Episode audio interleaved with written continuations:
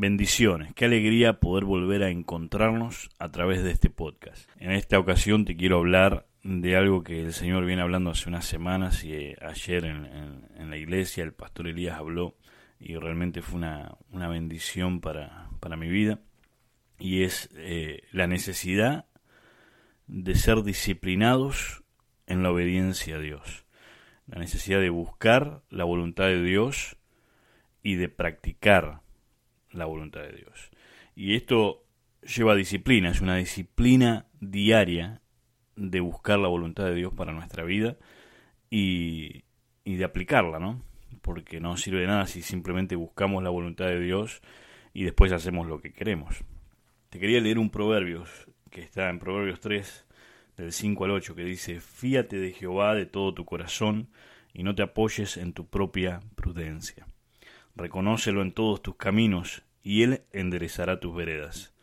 No seas sabio en tu propia opinión, teme a Jehová y apártate del mal, porque será medicina tu cuerpo y refrigerio para tus huesos.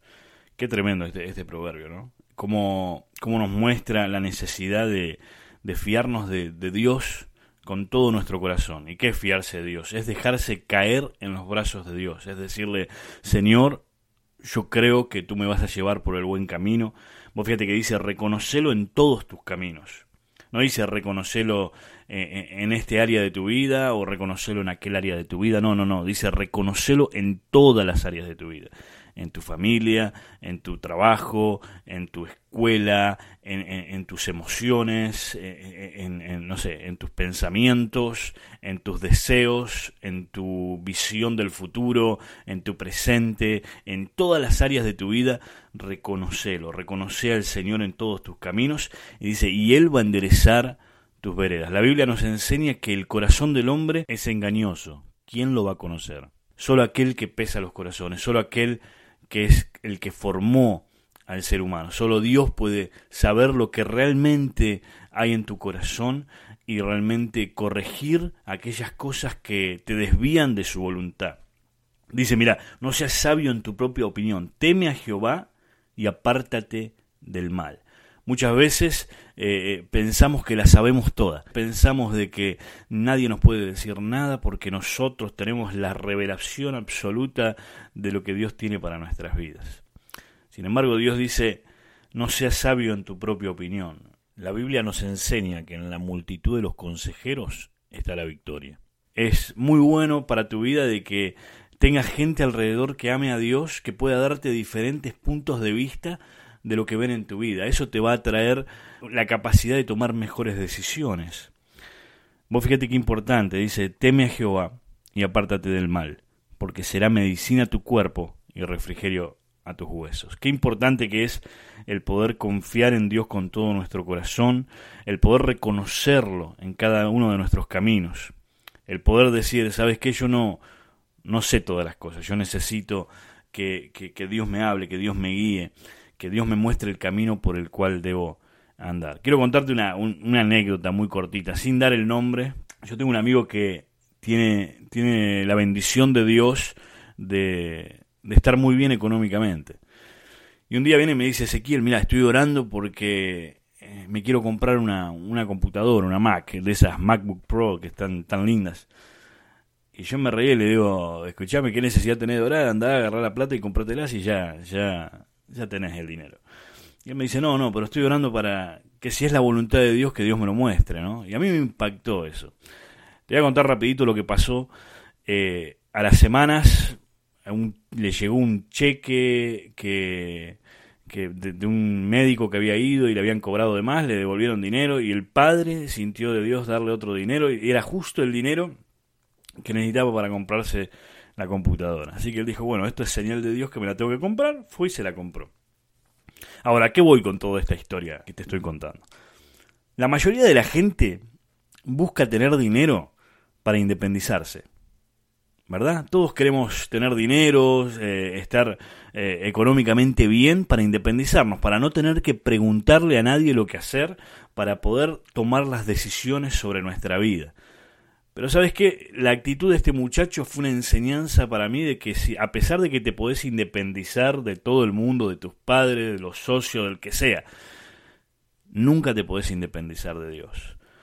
Vos tenés que reconocerlo a Dios en todos tus caminos. Vos fíjate, este muchacho estaba reconociendo a Dios aún en su deseo de comprar una computadora.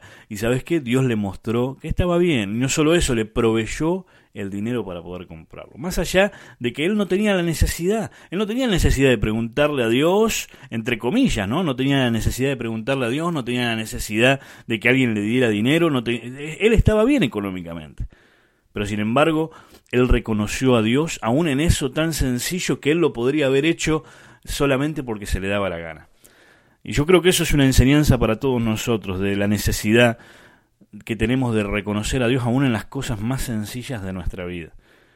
Mira lo que dice Juan 15. Juan 15 dice, permanezcan en mí, dice Jesús, y yo permaneceré en ustedes. Así como ninguna rama puede dar fruto por sí misma, sino que tiene que permanecer en la vid, así tampoco ustedes pueden dar fruto si no permanecen en mí. Yo soy la vid y ustedes son las ramas. El que permanece en mí como yo en él, dará mucho fruto, porque separados de mí nada pueden hacer. Qué importante, ¿no? Qué importante es el, estar conectados a Jesús, el estar conectados a su voluntad, el, entender lo que Él quiere hacer cada día, cada día de nuestra vida, entender lo que Él quiere hacer, reconocerlo en cada área de nuestra vida. Cuando uno habla, ¿no? De, bueno, buscar la voluntad de Dios, ¿cómo se busca la voluntad de Dios? No, ¿qué pregunta? ¿Cómo, busco la voluntad de Dios? Lo primero es a través de la palabra de Dios, a través de la Biblia, es la palabra que ya tenemos escrita, leerla cada día, escudriñarla, marcarla, estudiarla. Cuanto más tú conozcas la Biblia, más difícil va a ser para el diablo, para el enemigo, engañarte, llevarte por un lugar que no tienes que ir. Cuanto más tú conozcas la Biblia, más vas a conocer el corazón de Dios, más vas a conocer la voluntad de Dios para, para su pueblo, para tu vida. Es muy importante que tomes un tiempo cada día para estudiar su palabra. También la oración, la oración es clave, la oración nos conecta con Dios, el tomarnos un tiempo para orar, para clamar, para pedirle a Dios, para escuchar. Hay veces que, Dios te habla a tu corazón y pone una impresión dentro tuyo, una urgencia de hacer algo. Y eso es Dios hablándote. A veces la gente piensa que Dios habla, hijo, ve y predica el Evangelio. No se trata de que Dios te hable con una voz audible, a veces es tan sencillo como una impresión en tu corazón, ¿no? Como andá y bendecía a esta persona, andá y ayudá a, aquella otra persona. Y Dios te habla, Dios te habla a través de esas impresiones. Es muy importante entonces la lectura de la Biblia, es muy importante la meditación en lo que leíste, el leer y luego meditar, pensar en lo que acabas de leer para que eso se haga vida en ti, para que eso se guarde en tu corazón y, llenes tu corazón de la palabra de Dios en vez de, otras cosas que en vez de bendecirte te maldicen.